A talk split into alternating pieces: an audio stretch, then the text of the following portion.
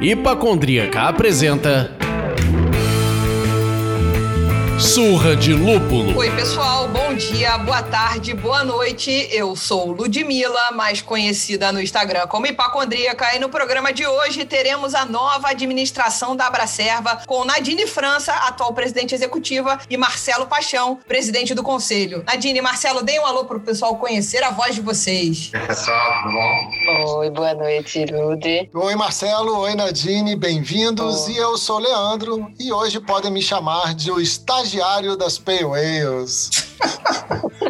Ai, Leandro, cada uma que você me traz, pelo amor de Deus, hein?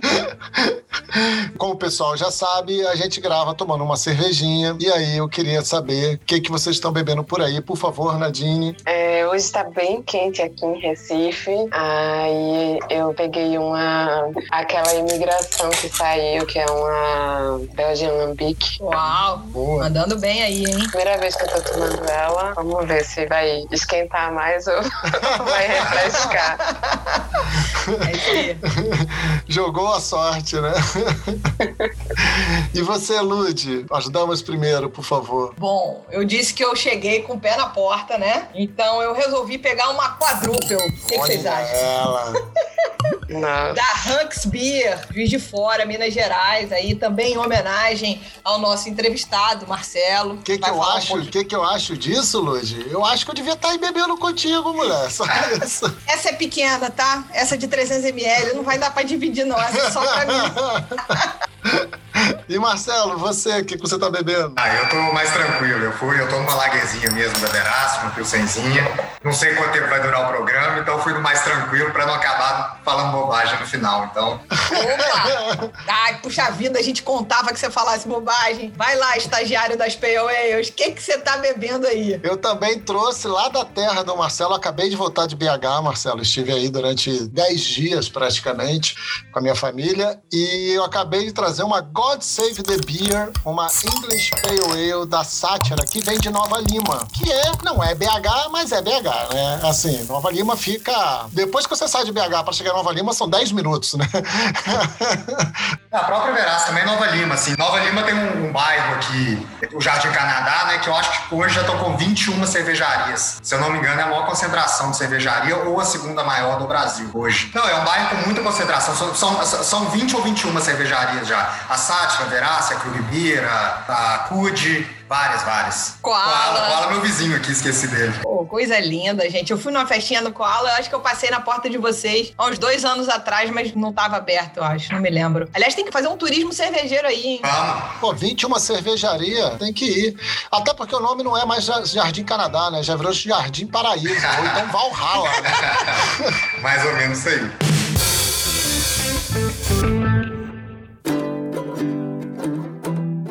Concentrar, vamos concentrar que o programa hoje é informativo e importante para o mercado cervejeiro, porque a gente está tendo a oportunidade de falar com a gestão nova da Bracerva, que acabou de passar por essa reformulação. Então a gente queria agradecer primeiramente a Nadine e ao Marcelo de reservarem um tempinho para gente e vamos aproveitar esse conteúdo. Então, assim, para dar o pontapé nesse papo, eu queria que cada um na sua vez, Nadine, Marcelo, falasse um pouco da história de vocês na cerveja até chegar neste momento na Bracerva. Quem quer começar? Vai lá, Nadine. Eu sou Nadine França, né? Sou recifense. Como todo recifense, essa tem que ser a primeira coisa que a gente sempre se apresenta. É diz muito sobre, sobre cada um que nasce aqui. Sou analista de sistema de formação, assim como metade do setor cervejeiro, né? Sou da área de TI.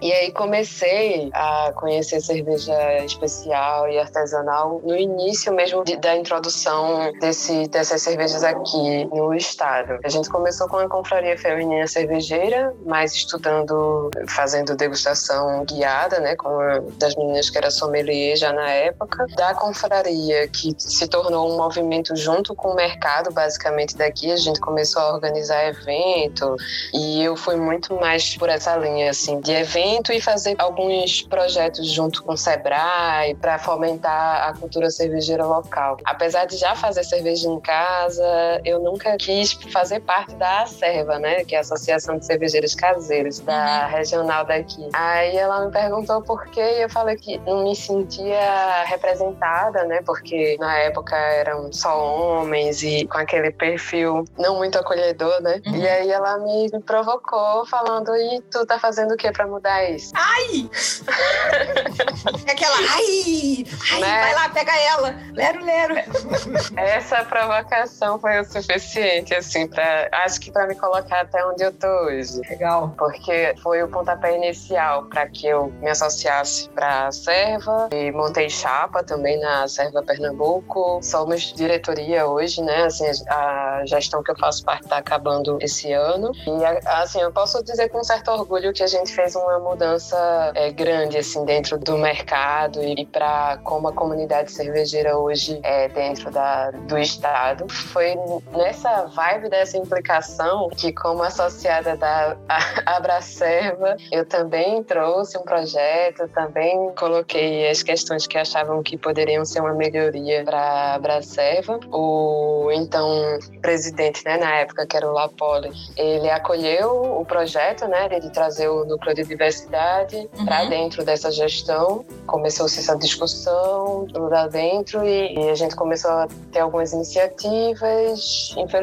aconteceram alguns percalços aí no caminho, mas que hoje acho que podem ter sido um marco dessa mudança, né, dessa mudança estrutural do que a gente pode viver no futuro da cerveja artesanal brasileira. Assim, dentro desse caminho todo, eu me formei sommelier, fiz tecnologia cervejeira, vários cursos menores, né, sobre lúpulo, sobre de levedura, uhum. dentro produzi algumas cervejas e alguns projetos a nível nacional bem legais, como foi a Batom Vermelho, né, com maravilhoso. E aí assim, foram várias várias movimentações que eu digo que a minha maior riqueza dentro do mercado cervejeiro é esse network. Pessoas Sim. maravilhosas. Muito bom. Maravilha. E você, Marcelo, conta pra gente. Tenho 30 anos, né? Sou, sou administrador. E assim, o meu caminho aí no mundo cervejeiro é um pouquinho ao contrário do que, do que a maioria, assim. A pessoa, a maioria das pessoas começam, começa com a paixão, né, de viver aquilo, produzir em casa e depois vão pro negócio. O meu, assim, é um pouco ao contrário. Eu sempre mexi com entretenimento, sempre mexi com eventos, não eram eventos cervejeiros. Tinha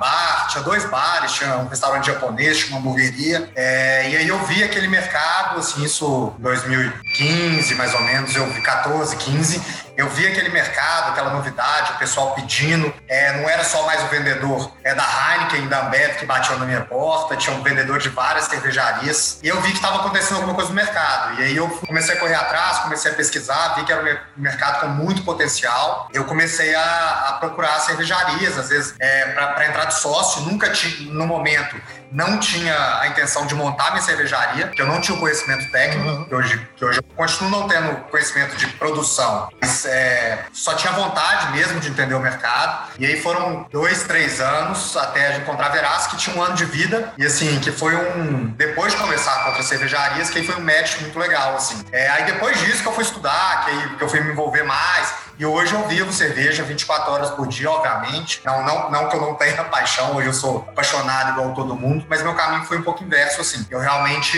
entrei por acreditar no mercado, ao contrário de vários outros que entram pelo amor, pela paixão. Eu acho que assim, não tem certo tem errado, né? Hoje em dia eu tenho a mesma paixão que todo mundo, como os outros que começaram com paixão têm o conhecimento de mercado e tudo que eu tenho também. Mas assim, meu caminho foi um pouco inverso. E até por isso eu não sou o cara é, que sempre tive, igual a Nadine falou aí. Eu não era o cara que era envolvido na, nas associações. Na... É lógico que a Verás sempre tem uma parceria legal, a gente sempre cede nosso espaço para os campeonatos. Então, assim, sempre fui envolvido, mas nunca tive no meio. Então, assim, eu acho que isso é um pouco legal aí da dupla que a gente formou, assim, né, Nadine? A Nadine já com esses projetos, envolvida, é, e eu muito com, com ideias de mercado mesmo. Não que ela não tenha, entendeu? Mas, assim, então foi um casamento muito legal que pra gente tocar aí essa, essa chapa da Bracerva aí.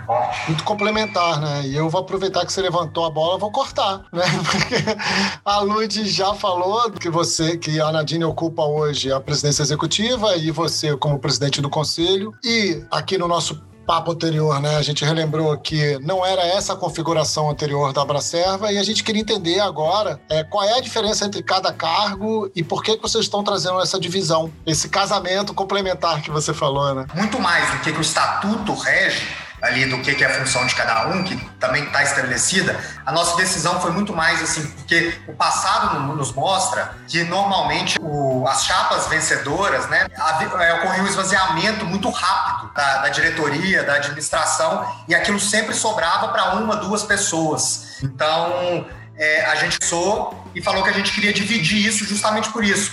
É, porque a nossa chapa tem muita gente envolvida. Mas se tudo der errado, pelo menos somos dois, entendeu? Uma decisão que a gente resolveu tomar para não acontecer isso de ficar para uma pessoa só. Porque, primeiro, ou a pessoa larga a vida dela, larga os negócios dela para tocar, ou ela não vai fazer um bom trabalho. E era justamente isso que a gente queria evitar. Manter proje os projetos pessoais, dedicando-se também à Abracerva como se fosse nosso negócio, que a gente realmente dedica horas e horas. E assim, aí falando um pouco mais da função, aí a Nadine também, se quiser complementar, a Nadine tem muito mais o papel do dia a dia, ela toca, ela, ela é a pessoa que assina, é, ela é a pessoa realmente do dia a dia. E eu tenho um apoio ali é, estratégico na gestão. Eu sou a pessoa ali que converso com os conselheiros para a gente meio que direcionar a gestão e a Nadine toca isso, não que, não que a gente defina sem ela. Ela participa também das decisões, mas eu, praticamente, tenho que trazer mais ou menos a direção que tem que ser seguida. E a Nadine toca essa direção. Mas só para deixar claro, não sou eu que decido, é o conselho, que é hoje é formado por cinco pessoas, entendeu? Porque senão fica parecendo também que eu sou o chefe, não tem nada disso. O conselho define, eu transmito isso para Nadine e a Nadine toca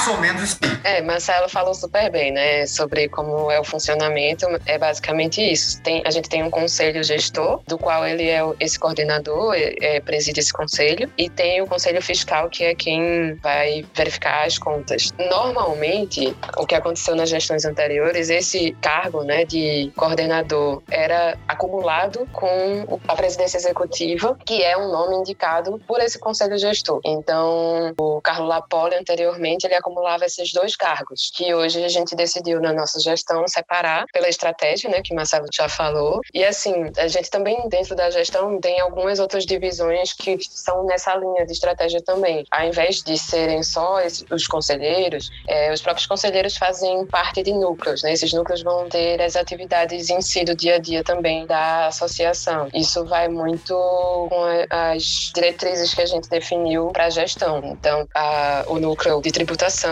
tem o núcleo acadêmico, além dos núcleos que já tinham, né, que era o núcleo de diversidade, o núcleo de sommelieria também, de eventos e comunicação. O que, que eu acho? É muito mais do que o que cada um faz, é por que cada um faz. Porque se a gente pega o histórico ali da Abracerva, teve algumas gestões, e aí não é uma crítica, tá, gente? Pelo contrário, é a gente tem que é, agradecer. É, porque assim, teve algumas gestões que o cara não assumiu, foi a presidência do conselho e da e, a presidência executiva. Teve gestão aí para trás que assumiu. O cara assumiu tesouraria, executiva, conselho, é, dire, assumiu todos os núcleos. Então, assim, o cara, o cara realmente, nesse sentido, tá? Sem querer entrar no mérito, é um herói. Mas, obviamente, que se ele tivesse uma equipe, ele teria feito um trabalho muito melhor. E é isso que a gente está buscando aí, entendeu? Então, é muito mais que cada um faz, é por que, que a gente fez isso e como o Leandro falou, você acabar dando um gancho para uma outra pergunta, a gente vai falar agora um pouco do tempo que a Bracerva existe, né? São fundada em 2013, e sete anos e tudo mais. É como se a gente ainda estivesse aprendendo a se organizar enquanto associação de fato. E como você falou, como é que uma pessoa só tem tanto braço para atender a tantas funções e a tantas demandas de um mercado que precisa muito de ajuda, de comunicação, de contato com o governo federal para pensar em melhores, como falou aí do núcleo de tributação,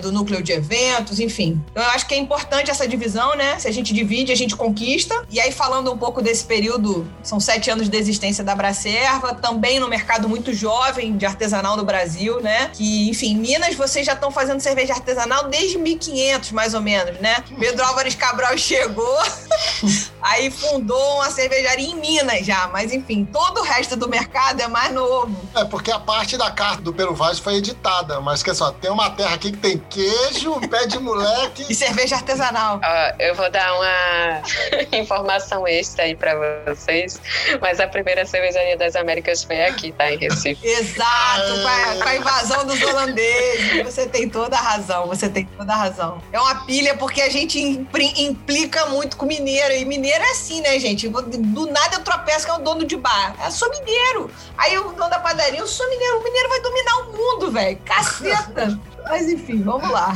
Conta pra gente, nesse, nesse novo formato, né? Do, a Bracerva vinha num esquema anterior, como você falou, às vezes uma pessoa só suportando toda esse, essa responsabilidade, esse peso, e vocês trazendo uma gestão nova que pretende fazer diferente, como você disse, sem bater em ninguém. Quais foram as vitórias que a Abracerva já conseguiu para esse mercado tão jovem? E quais são os planos da gestão maturação para o biênio 2022? Então, tipo, dividam aí essa resposta pegadinha, sei lá se é pegadinha ou não, e manda bala para gente. Olha, eu, eu acho que uma das principais conquistas do próprio setor se associar é que antes a associação representava só as cervejarias, né? Era uma outra nomenclatura que é, unidos resolveram se transformar na Abracerta uhum. efetivamente e aí abraçando o mercado com os outros players, né? Hoje a Abracerta representa o mercado de serviços artesanais independentes. Então a gente tem é, abraça, né, as causas das cervejarias como planta, das cervejarias ciganas, biopubs, pontos de venda, os profissionais sommelier, todo mundo trabalhando em conjunto, né? Dentre essas conquistas eu acho que a, a principal, né, assim, para o mercado foi as cervejarias poderem entrar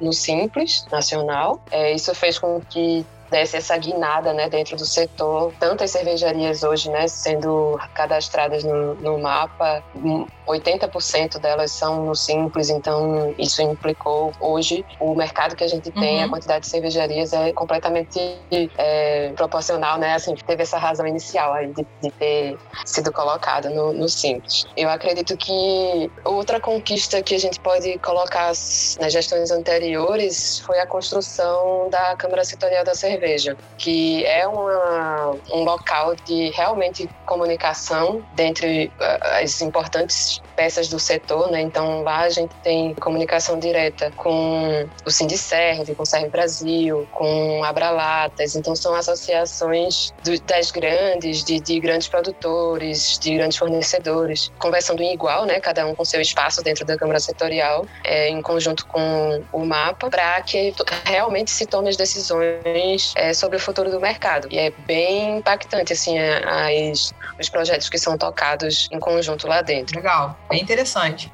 Complementa pra gente aí, Marcelo, o que, que você acha que foi de vitória, o que, que vocês estão tramando, quais são as tramóias que vocês estão tramando para o mercado cervejeiro? Assim, só para complementar, e assim, concordo com 100% que a Nadir falou, concordo primeiro, e, e assim, eu só queria reforçar porque às vezes o, o, que a gente aqui vê como, como vitória, às vezes as pessoas usam para dar porrada na bracerva, né? Então, assim, eu acho que você juntar tantos, tantos membros assim do mercado, tantas áreas do mercado, uma só associação, é muito forte porque as pessoas não, não é algo que, que, sobrevive separado. Maravilha. O sommelier não vive sem indústria e vice-versa, sem um fornecedor de matéria-prima. E às vezes a própria Bracerva, eu não estou falando de gestão há algum tempo já, toma porrada por conta disso. E pelo contrário, a gente tem que. Não, não existe defender cada um. O mercado é como um todo. E assim, uma coisa que eu gostaria de falar: todo mundo que está aqui dentro pensa em todas as áreas desse mercado. Ninguém está querendo privilegiar um, um segmento ou outro segmento. Outro ponto também que a Nadine falou, que assim, queria reforçar muito, que ela falou, é, é de 80% a 90% das cervejarias são do simples. Se a gente tem esse crescimento hoje, é muito por conta da, da Bracerva. Eu duvido muito, aí é uma opinião, Marcelo não é da Bracerva, tá, gente? Que a gente teria o tanto de cervejaria que a gente tem hoje em dia se a gente não tivesse incluído no simples. Eu falo isso, não tá no simples hoje.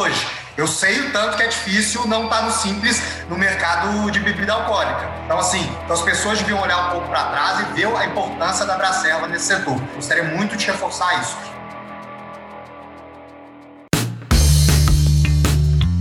Antes da gente é, avançar para a gestão da maturação, né, o que, que vocês têm de proposta aí, de novidade, só para a gente esclarecer, Nadine falou em mapa, a gente já falou em mapa aqui, eu vou pedir para vocês falarem o que é o mapa, pra galera não ficar achando que é para abrir o mapa do Brasil.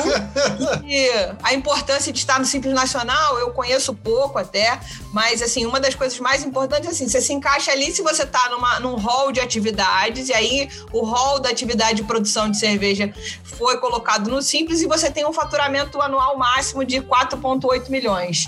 Então, se eu tiver falado alguma coisa de errado em relação ao Simples, por favor, me corrijam, que é para as pessoas saberem o que, que é estar no Simples Nacional, o que, que significa isso, ou seja, a atividade de produção de cerveja está permitida dentro desse regime de tributação. E expliquem para os nossos ouvintes e cervejeiros o que, que é o bendito e bem falado mapa. Só, eu acho que a Nadine aí, ela consegue falar melhor em relação ao mapa. Eu só queria falar assim, em relação ao simples, você tá certo, assim, é um benefício que as empresas têm, né? Você paga muito menos imposto, mas assim, muito menos, mas aí só para explicar. A lei original do Simples dizia que bebidas, bebidas alcoólicas não poderiam entrar né, no Simples. E aí a Abracerva conseguiu que as cervejarias entrassem. Então, assim, esse é o grande ganho, entendeu? Só para deixar definido, né, para os ouvintes aí, MAPA, a sigla, né, do Ministério de Agricultura, Pecuária e Abastecimento, que é o ministério responsável pelo desenvolvimento do agronegócio. A gente está relacionado tanto com a parte de tecnologia quanto é, organizacional, ambiental,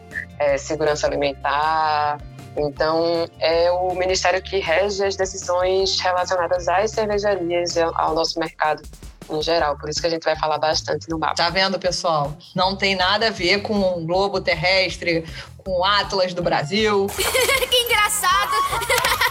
Muito engraçado! o mapa tem a ver com o Ministério da Agricultura.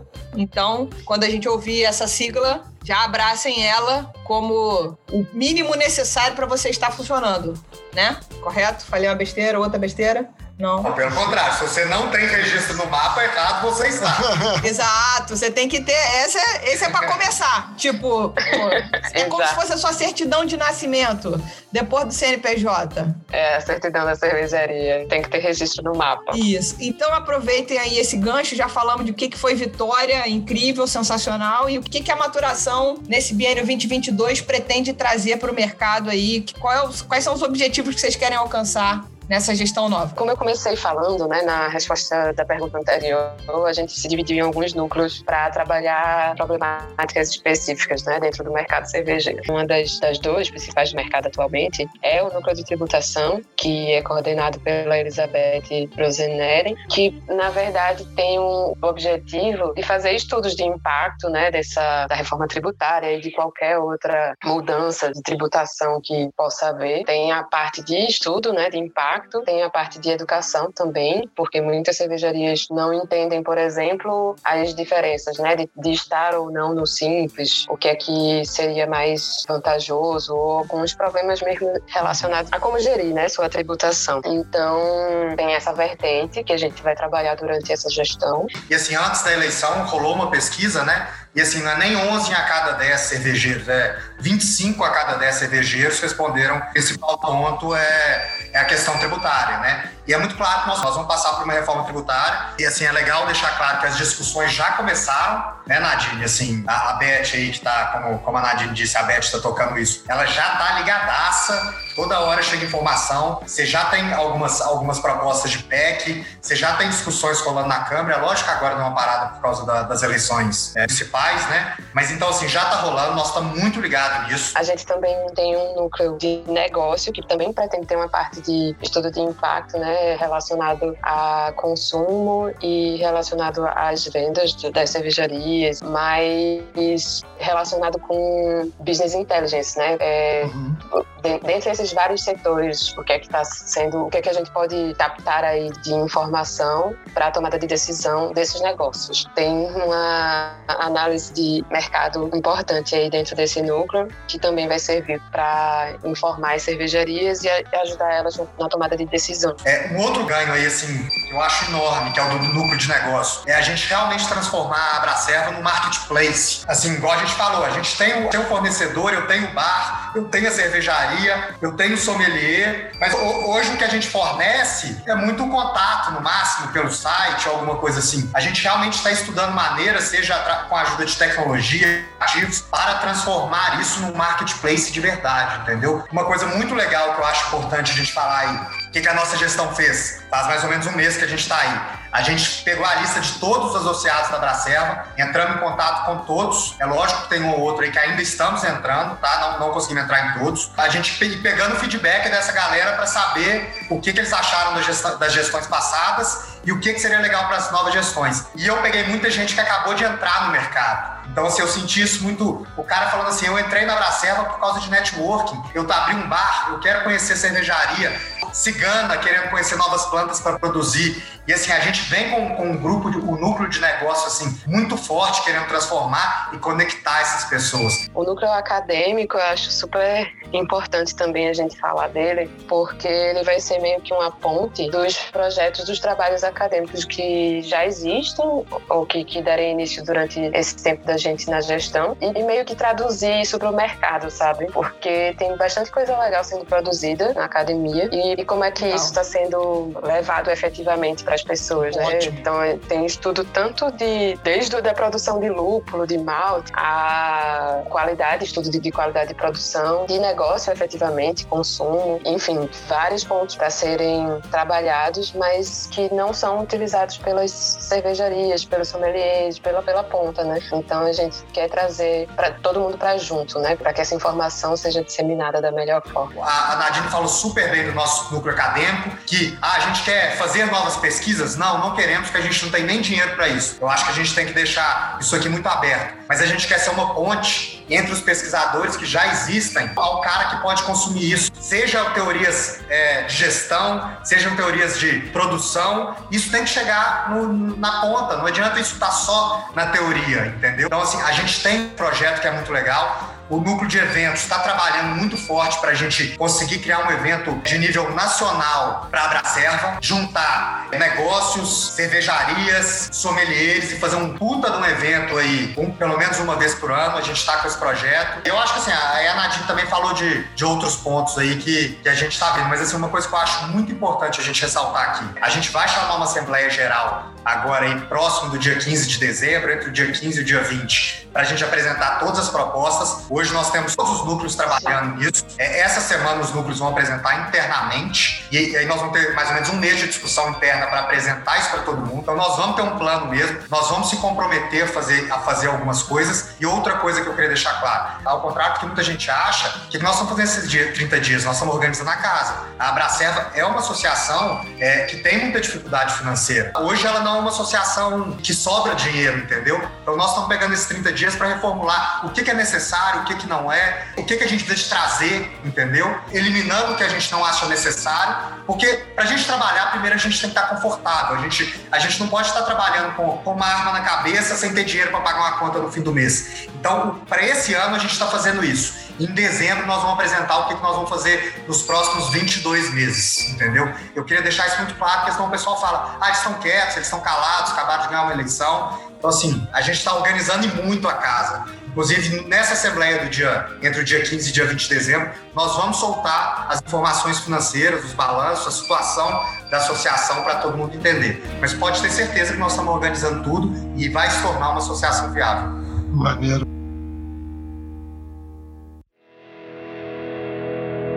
Gostei de ouvir vocês, gostei de ouvir os pontos. E a Nadine, vocês falaram do núcleo acadêmico, né? E é uma coisa que tanto eu quanto a Lud aqui, quando a gente recebe o pessoal, a galera da escola, sempre vem a questão das escolas, tal, que estão formando os novos profissionais, o que que pode mudar, onde tem, onde deve se investir mais, até pensando em crescimento do mercado e tudo mais. E aí a gente começou a se perguntar por que que a Bracerva não trabalha ou se não encontra um espaço ou se não acha que é o papel dela de chancelar as escolas cervejeiras no país. Né? Vocês não acham que esse poderia ser um papel da Bracerva de criar uma chancela de esse aqui é o nível profissionalizante, esse aqui é o nível, é, sei lá, introdutório, mas entender ali quais são, qual é a régua do nível profissional da cervejaria? Olha, assim, participando da gestão anterior como núcleo da diversidade, eu participei da primeira reunião com as escolas cervejeiras. Então, quem promoveu esse início de diálogo foi até a coordenadora do núcleo de sommelier, né, foi a Picolares. Então, deu-se início a esse primeiro diálogo das escolas. Mas eu diria que é uma questão bem complexa essa régua, né, nas escolas, porque a gente tem realidades muito diferentes no Brasil inteiro. São muito mais escolas do que a gente imagina, espalhadas aí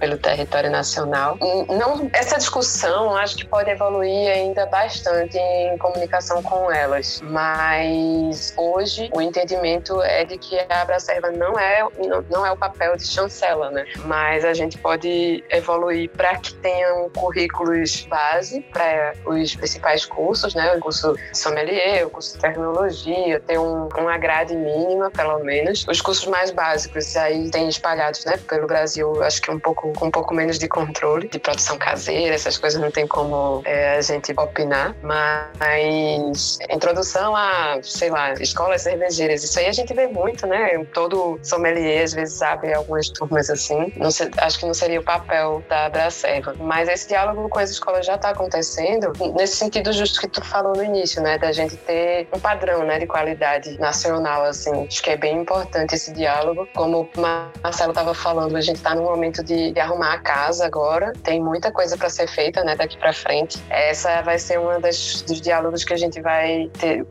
assim, com bastante importância também. Acho que o diálogo com as escolas, o diálogo com as regionais, que também é, acho que é um, uma forte diretriz dentro da gestão da gente, é esse diálogo e, e aproximação das regionais, porque tem a Abracerva tem algumas representações né, regionais, não tem em todo o estado, mas cada uma com realidades assim diferentes de um jeito absurdo, né? Para vocês terem ideia, é, a gente tem um mercado como São Paulo, que é um mercado né, já maduro, que a gente tem que abrir diálogo é, com mudanças tributárias para fazer essa rede de contato entre fornecedores e, e cervejarias. Mas tem mercados como o Piauí, que tem poucas cervejarias registradas, que tem um número escasso de pontos de venda, que precisa que seja levado ainda, sabe? Esses insumos, que eles tenham acesso primeiro, sabe? Então são realidades muito. Trocando em miúdos, assim, português, claro, é que você está falando que a Abracerva tem 27 filhos diferentes. Alguns alguns grupos de estados já estão mais avançados, com, com dores mais a ver, com, com, situações mais avançadas ali adiante, e outros que estão mais no começo, são bebês, dependem muito da mãe e tudo mais. A gente, inclusive, falou recentemente num programa que foi ao ar há pouco, com uma cervejaria artesanal do Tocantins. É, a gente, esse ano, fez uma pesquisa sobre o cervejeiro e cervejeira no Brasil de consumo uhum. e alcançamos todos os estados do nosso território. Então a gente percebe justamente isso que você está falando. As dores de São Paulo são uma, as dores do Piauí são outras, as dores do Rio Grande do Sul são outras e, e assim sucessivamente, né? É, assim, existe já algum um contato entre as acervas? Porque as acervas são, a gente está falando especificamente do cervejeiro caseiro, mas é uma, uma reunião associativa que existe em cada estado que tem bastante força para reunir pelo menos algum desses players do mercado. Sim, a exemplo daqui de, de Pernambuco, uhum. todas as cervejarias, é, exceto exceto uma. Uhum. Então, todas menos uma cervejaria daqui foram originárias da serva, sabe? Foram cervejeiros caseiros que deram início e terminaram registrando. Então, hoje são donos de cervejaria com planta ou cigano. Então, a serva é muito construtora, assim, desse, desse mercado uhum. é, mais jovem, né? Ela tem um papel, sim, dentro do mercado. É tão claro o papel da serva para o mercado cervejeiro que hoje a serva também tem cadeira na Câmara Setorial. Então, eles estão também uhum. em conjunto com a gente, discutindo as, as resoluções para o futuro do mercado da cerveja artesanal. Então, uhum. por coincidência ou por, sei lá, coisa do destino, também estou fazendo parte da, da Serva Nacional, um papel bem menor lá dentro, né? Mas é, esse, essa ponte, esse diálogo é muito importante para a gente também. Sem dúvida. Marcelo, quer complementar? Oh, sim. Eu acho que nesse quesito aí, quem sou eu para complementar alguma coisa assim? Acho que a Nadine entende, ela conhece a regional, ela conhece a ela está na Abracerva. É, assim, eu só queria deixar uma mensagem mesmo que, assim, se tem uma coisa que a gente está disposto a fazer na nossa administração é o diálogo. É, seja com as escolas, que foi a pergunta inicial, seja com, a, com, as regionais. A gente não quer impor nada, a gente quer entender o mercado e a gente quer desenvolver o mercado junto. É, mas lembrando também que a gente precisa que seja uma via de mão dupla. É isso. A gente falou um bocado de educação cervejeira e tudo mais, e recentemente, Excel, acabou de sair do forno o código de ética da Abracerva. Aí a pergunta que fica é: a Abracerva vai atuar de forma passiva, recebendo denúncias, ou ativamente no controle das questões sensíveis, como homofobia, racismo, misoginia. Infelizmente, esse foi um ano que a gente precisou falar tanto disso, é, olhar esse problema de frente. Eu li o código, dei as minhas opiniões quando foi necessário, porque eu sou uma sociedade em dia com a Abracerva. E aí eu queria saber de vocês, como é que vocês pretendem lidar com ele, com o código de ética, né? Quando a gente fala do código de ética, a gente tá falando também dessas questões, é, só para deixar claro, tá? Assim, pra esclarecer, de, de racismo, de homofobia, de, de machismo, que assim, é o mais importante dele, tá? É, só para deixar claro. Mas a gente também está falando de algumas coisas de, de, ética mesmo em relação ao negócio. A gente está falando de da cervejaria que vende sem nota. É, são duas linhas. A gente não está aqui como órgão fiscalizador. Então, assim, a gente vai acatar denúncias de cervejarias praticam irregularidades comerciais, entendeu? E aí vamos colocar as sanções, as penalidades que estão previstas no nosso código de ética. Inclusive, convido todos a dar uma olhada. E tem as questões que aí nós estamos como ser humano, né? É, nessas questões de negócio, nós vamos ser, nós vamos ser passivos. A gente não é órgão fiscalizador. Isso cabe ao Estado fiscalizar isso. É, e aí tem a questão do ser humano, que eu acho que é que Nadine fala, pode falar muito melhor que eu. Isso, obviamente, aí não é Abracerva, não sou eu, não é Nadine. Eu acho que todo mundo, quanto cidadão, tem que ser, não pode ser passivo em relação a isso enquanto a homofobia, enquanto a racismo, enquanto a, a, machismo, enquanto qualquer tipo de coisa. Então, assim, a gente vai fazer nosso papel social, sim, de forma ativa em relação a esses pontos. E aí nós estamos falando como, como obrigação de qualquer cidadão. Eu acho que a Nadine pode complementar. Perfeito, Marcelo. Assim, deixando bem claro que não é papel, né, fiscalizador da associação, a gente nem tem braços para isso, mas o código de ética vem muito com essas regras básicas de convívio, né? Regras de, de como os associados se relacionam entre si e se relacionam com o mercado. É, é aquele mínimo mesmo para que a gente tenha um mercado saudável, sabe? Acho que é bem nessa linha. E aí ele tem o papel de orientação, né? Primeiro, a gente sabe que tem é, pessoas que entram no mercado de forma muito leiga também e não entendem exatamente as obrigações dela, dentro até essas obrigações fiscais, né? Que, que são infrações. E o comitê de ética que foi eleito junto com o código, ele tem que ter ferramentas também, né? Esse é um segundo passo da nossa gestão dessa linha, né? Para receber essas denúncias, né? Que, que vão ser dos associados, para que eles avaliem a infração e avaliar se for passível de punição, qual seria a punição. Mas é deixando claro que é uma punição interna, né? A gente não pode fazer nada. Marcelo falou, são obrigações do Estado. Tem certas infrações que podem ser criminosas, como a gente já teve exemplo dentro do mercado. E aí é papel né, da justiça. A gente pode, a gente não pode fazer, mas dependendo, aí eu não, não é muito pelo contrário, não falando tô ameaçador, mas dependendo da gravidade do negócio, é obrigação da associação a denunciar o Estado. Sim, sim. É, a gente pode denunciar, a gente pode orientar o associado que se, se foi atingido de forma individual, né? Orientar como é que os meios jurídicos para fazer. Então, é, é papel sim do, do comitê de ética, né? Fazer isso, mas assim, não vai ser um. Eu acho que as pessoas não podem esperar que a Abracerva resolva todos os problemas do mercado, sabe? A gente também tem que lembrar que são pessoas voluntárias, né? O conselho que a gente está falando aqui são pessoas voluntárias profissionais dedicam algumas horas do dia para fazer esse trabalho todo aí que a gente está tá explanando. O comitê de ética, da mesma forma, também são pessoas voluntárias ali que foram eleitas no dia da aprovação do código de ética. E assim, é trabalho, né? Desde que o código de ética foi aprovado, já apareceram algumas denúncias, algumas coisas para entrar em discussão. Então, leva tempo para analisar o caso, tem toda uma problemática aí. Mas é uma, uma ferramenta que foi, assim, super positiva tanto para a associação quanto para o mercado, né? Assim, a maioria das associações tem um código de ética. É como eu falei no início, é aquele básico, né? Aquela coisa básica de convívio, assim, o, o mínimo que a associação tem que ter. Eu acho, eu concordo com você, Nadine. Só vou concordar discordando e eu também acho que não há abraço suficiente para tanta coisa. Vocês estão fazendo o que é possível ser feito, pelo amor de Deus. A gente só tem que tomar cuidado para o código de ética não virar uma coisa no porta-retrato, né? Para inglês ver, ó, temos aqui um código de ética e não fazemos nada com ele sobre isso, para não virar chacota isso eu acho que é a uhum. coisa primordial. E a segunda coisa é por isso que a gente vem falando, e a pergunta anterior foi como é que funciona a chancela da Abracerva em relação às escolas. Porque eu fiz o meu curso sommelier, foi ótimo, maravilhoso, sensacional, me ajudou muito, de fato, para o meu hobby. Me preparou para ser uma sommelier que vá, de fato, atender num bar Talvez não. Talvez ele precisasse ter uma aula de serviço melhor. Então, isso tudo precisa ser entendido. Você vai fazer um curso sommelier hobby? Então, é essa grade aqui. Você entende o que eu quero dizer? Senão a gente fica muito nessa coisa do superficial, do tipo, é uhum. profissional, mas não é profissional. Então, o meu receio com o código de ética é, bom, a Abracerva tem um lindo código de ética que está aqui, que não serve para nada no final das contas. Ou não. A associação vai tentar ser forte o suficiente para, inclusive, se ela infringir uma punição, que isso seja sentido no mercado, que isso vire um exemplo de alguma forma.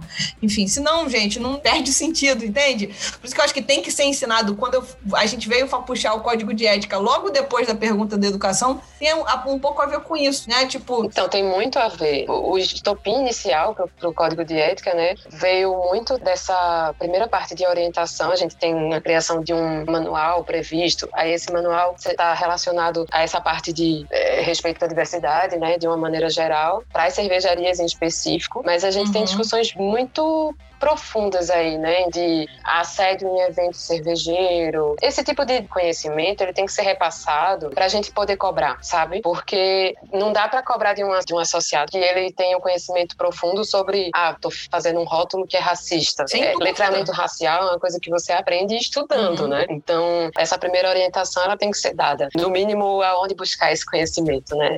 Eu acho que esse é o primeiro papel sim. quando a gente traz a discussão do código de ética. E aí, sim, levando em consideração que a gente já está passando essas informações, poder cobrar efetivamente das pessoas. Então, quando eu digo que é uma coisa que está realmente começando, né? A gente acabou de aprovar esse código de ética. A ideia não é caça às bruxas, né? uhum. né? Inicialmente a gente tem que orientar o setor. É, assim, eu acho que, que são dois pontos aí. E, e vocês duas, tanto a Nadine quanto Ludmilla, estão falando assim, é, vocês estão pegando de lados distintos. E eu acho que o código de ética, ele tem esses dois lados. Tanto o lado educador, igual a Nadine colocou. Uhum. Ah, existe um rótulo ali que nós, não estamos falando que ele não é explicitamente racista. Eu não sei nem se o termo correto é esse. O outro, existe aquela coisa do, do, preconceito estrutural ainda, que a gente tem que ensinar. Não adianta a gente ir dar porrada num cara que ele nem sabia, às vezes, que ele tá fazendo aquilo. Eu acho que tem os dois pontos, mas o, o que, que, é, o que, que a gente precisa para resolver as duas questões? A gente precisa de comunicação, a gente precisa de comunicar o código de ética. E por isso que a importância desse podcast, o nosso núcleo de comunicação tá trabalhando nisso, que, igual eu falei, vai começar a partir de dezembro, porque não adianta nada, é muito mais do que de como a gente vai agir,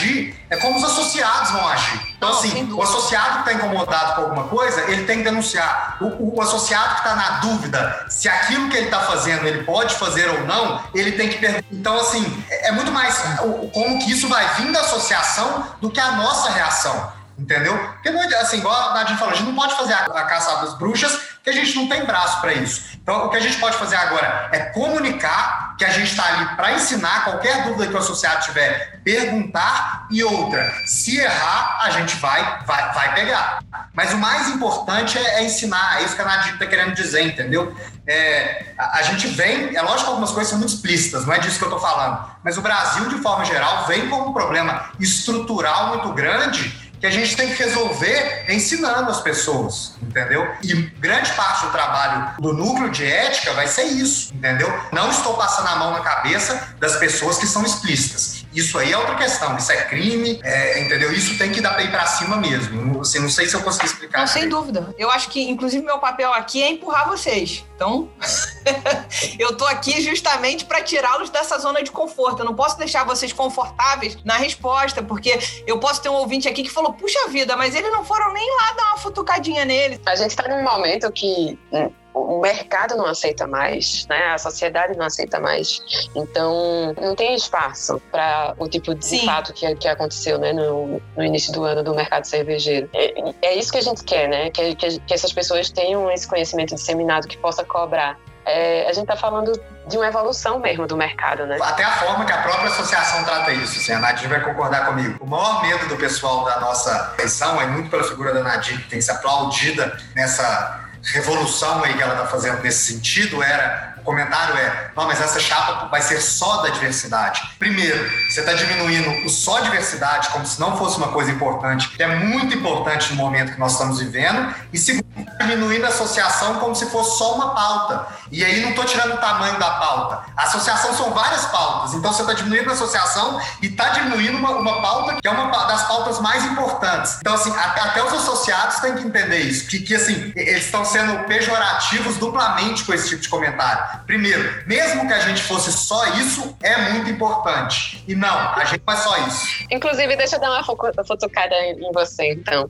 Tu falou que estava em dia, que votou no, código de ética, né? Participou lá, mas se colocou para ser do, do comitê? Não, não me coloquei para ser do comitê. É importante.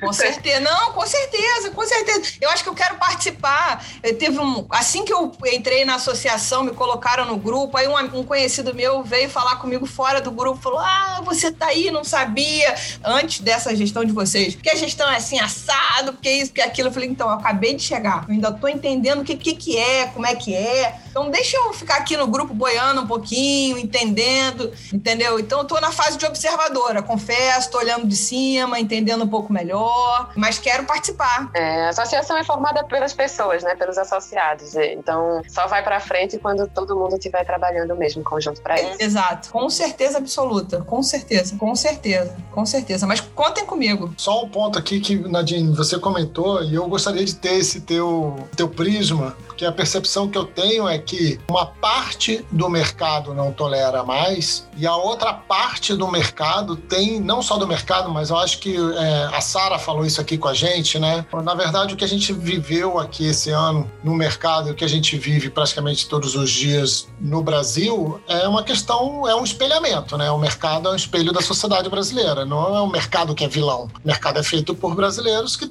representam aquilo ali. E uma parte dessa população, né, tanto brasileira quanto o mercado, na minha percepção, tem saudades da permissividade uhum. de quando essa pauta não era importante. Sim, sem dúvida. De poder falar sem o entre aspas, politicamente correto, que já não é nem o termo que eu gosto de usar, porque eu acho que não é politicamente correto. Não tem a ver com politicamente correto. É respeitoso. É o correto, não tem politicamente, né? É o correto. Esquece a parte de política. É, é, só o certo, é só o correto, né, Marcelo? e aí, assim, é muito importante mesmo essa pauta, é muito importante o trabalho feito em cima. Eu sou de outro lado aqui, fazendo aqui o papel da, que a Lud provocou aqui, né, de empurrar, de provocar tal. Eu sinceramente acho que o fato de ter um documento escrito e publicado e comunicado já tem um peso para o mercado, já é um passo importantíssimo. Então, você ter um código de ética é, documentado, publicado e sendo comunicado para o mercado é aquela é aquele lance do essas são as regras da casa. E as regras da casa, cara, é. Pô, se você sujou tua louça, tu lava tua louça. Se você vendeu alguma coisa, emite nota. Se você, sabe, não concorda com o que o colega acha, não ofenda o colega, respeite o que ele acha, sabe? Não importa. Então, assim, eu acho que isso já é um grandíssimo passo. Só que isso exige outros passos que virão, né? É, assim. Em seguida, com certeza. É, não é um caminho curto. Não, de jeito nenhum. É um primeiro passo de maturidade da associação mesmo, assim, é como tu falou, né? Essas regras básicas da, de convívio dentro da casa. Então, a gente espera que esse primeiro passo seja que a gente primeiro estabeleça, né, esse bom convívio e que necessariamente as, os CNPJs que fazem parte dessa, dessa comunidade possam ficar sob esse prisma, né? Sobre esse. pra gente conseguir evoluir de forma madura e de forma confortável para que outras pessoas se sintam, é, sintam que esse espaço é realmente inclusivo, sabe? Que, que a gente está com um mercado que abraça uhum. a diversidade dentro do mercado. Então, o trabalho que, que Leandro, que faz parte né, do uhum. conselho da gente, Leandro faz na Graja é incrível, com a cervejaria na periferia. É, algumas escolas cervejeiras também se movimentando nesse sentido de trazer inclusão para o mercado, como o Science of Beer, que é associada.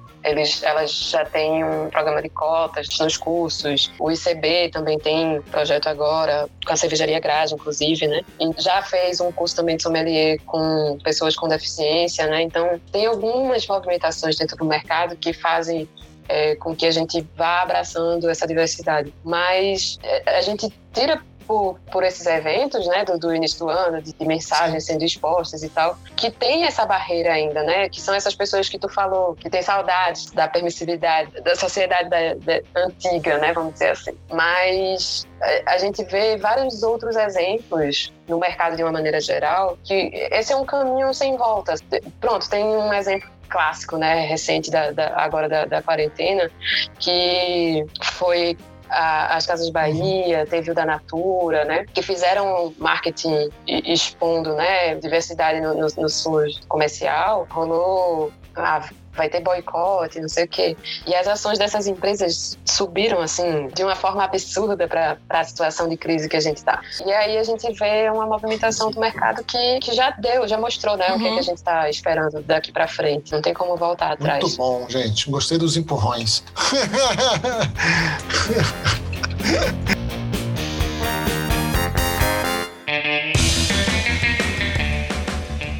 Vamos, infelizmente, aí caminhando para o final, chegando aquele momento triste, né? Tem até aquela trilha sonora de é hora de dar tchau.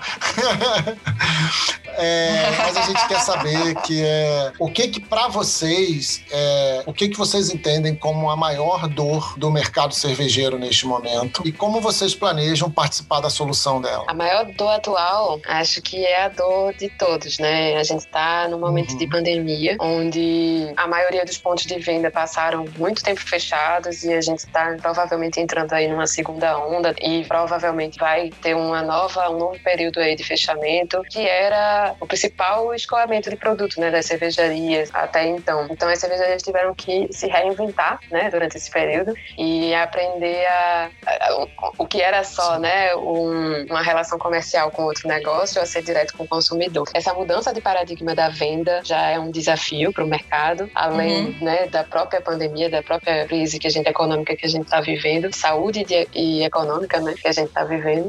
Então, tem algumas estratégias que a gente pode ajudar nesse sentido para tentar minimizar, né, tanto com a educação relacionada a esse novo é, panorama do mercado, quanto as coisas básicas mesmo, de luta em Brasília. A gente está com uma PL, por exemplo, que tenta dar maior tempo de pagamento para as dívidas de impostos. Então, estamos trabalhando junto com o Bacana. redator e com o Sebrae para que isso dê encaminhamento. Então, tem algumas coisas que podem ser feitas para ajudar a base né, da sobrevivência das empresas do nosso setor, e mas uhum. também de reinvenção, né, para que elas sobrevivam de forma estruturada né, para a nova realidade também que a gente vai ter no futuro próximo. E aí, Marcelo, qual é a sua visão das dores do mercado e das soluções que a Bracerva pode trazer? É, eu falo mais como, como cervejaria mesmo, né? Assim, a, acho que a Nadia na, nas duas linhas que eu iria, mas assim, eu acho que são um pouco diferentes, que a primeira questão tributária, obviamente. Se chegar um cara aqui, uma pessoa de fora, e você falar que hoje uma cerveja você paga de 40%, 60% de lucro, o cara não acredita, o cara acha que você está mentindo. Então, assim, é,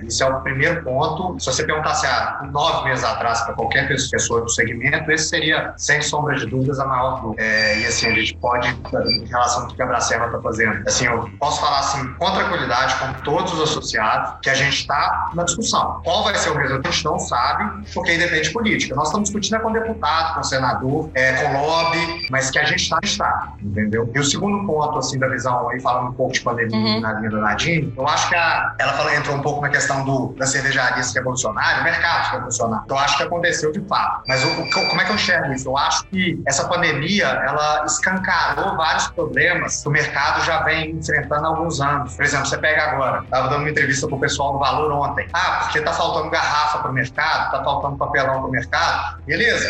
Por causa da pandemia esse ano, a coisa zerou, você não acha garrafa. Mas já faz uns, alguns uhum. bons anos que chega no final do ano, existe escassez de garrafa e a garrafa dobra de preço. Mesma coisa ocorre com papelão, a mesma coisa ocorre. Então, assim, por isso que eu falei a questão do nosso núcleo de negócio. A gente tem que incentivar o segmento de forma que a gente não fique na mão de duas, três empresas. Então, assim, a gente tem que conversar com elas, a gente tem que ver qual é o grande problema, por que as pessoas não investem nesse segmento, por que, os, por que, que não surgem novos fornecedores no Brasil de garrafa, de papelão, do que quer que seja, de malte, que a gente tem muito pouco. Então, assim, conversar, melhorar nosso relacionamento com as Ambev e Heineken, Porque o grande falta de garrafa, por exemplo, é porque eles já fecham um contrato é, que não sobra garrafa para o nosso segmento. Então, assim, como é que vai ser esse relacionamento com eles? Por incrível que pareça, a Abracelva tem uma, uma comunicação muito boa com, com o pessoal da Heineken e o pessoal da Ambev. Então, assim, como que isso vai funcionar? Porque eles também estão dispostos a dialogar. A questão do próprio mercado ficou muito claro, as cervejarias são muito mal administradas. Lógico que uma pandemia, ela enfraqueceu qualquer empresa, mas assim, quando você vê uma cervejaria que ela não tem um real em caixa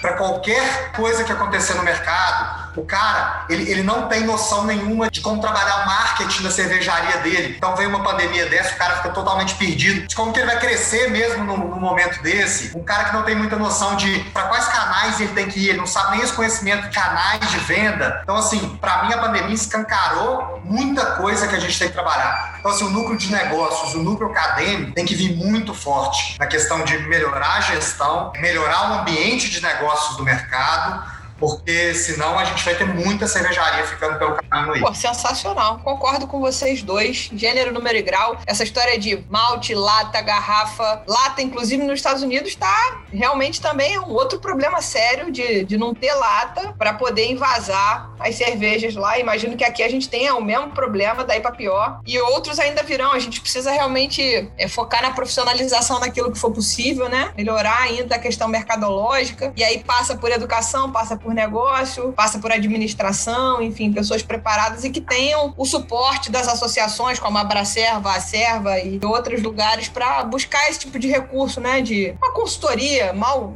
A palavra não seria consultoria, mas enfim, ter um respaldo, alguém que defendesse por eles, né? Mas enfim, eu queria agradecer demais Nadine e Marcelo por estarem aqui conosco, falar um pouquinho sobre essa gestão nova da Bracerva. Eu de cara já desejo muita sorte, paciência e sucesso para vocês, porque se vocês vocês sucederem, nós sucederemos. Então, o desejo é muito esse. E contem comigo, contem com a Ludmilla, contem com a Hipacondríaca e contem com o Surra de Lucro. Com certeza estaremos aqui para ajudá-los. Vou agradecer o convite, né? É, massa esse espaço que vocês abriram para a gente falar sobre né, a gestão, sobre a Braceva. É muito importante mesmo. É a gente que agradece, as palavras da Nadine as minhas. Eu acho que a gente tem a oportunidade de colocar, aproveito para para convidar todo mundo aí. Nós vamos convocar a Assembleia Geral aí no começo da segunda quinzena de dezembro. Acho que é muito importante que quem puder participe. Até lá nós vamos colocar o nosso plano, o que, que nós vamos fazer, o que, que a gente não vai fazer, qual que é a situação da Bracerva. Quero agradecer esse espaço aí. Acho que é importante a gente colocar também o que a gente pensa. Obrigado. Viu? Muito obrigado, gente. Dini, foi um prazer conhecer mais a Bracerva, conhecer o projeto de vocês, ver a visão que vocês têm. Curti muito e refaço aqui, repito as palavras da Lude. Espero sucesso, boa sorte, que dê tudo do melhor possível, que eu quero que esse mercado só evolua. Que eu como apenas um bebedor, me interessa extremamente. Apenas você talvez seja o player mais importante desse mercado.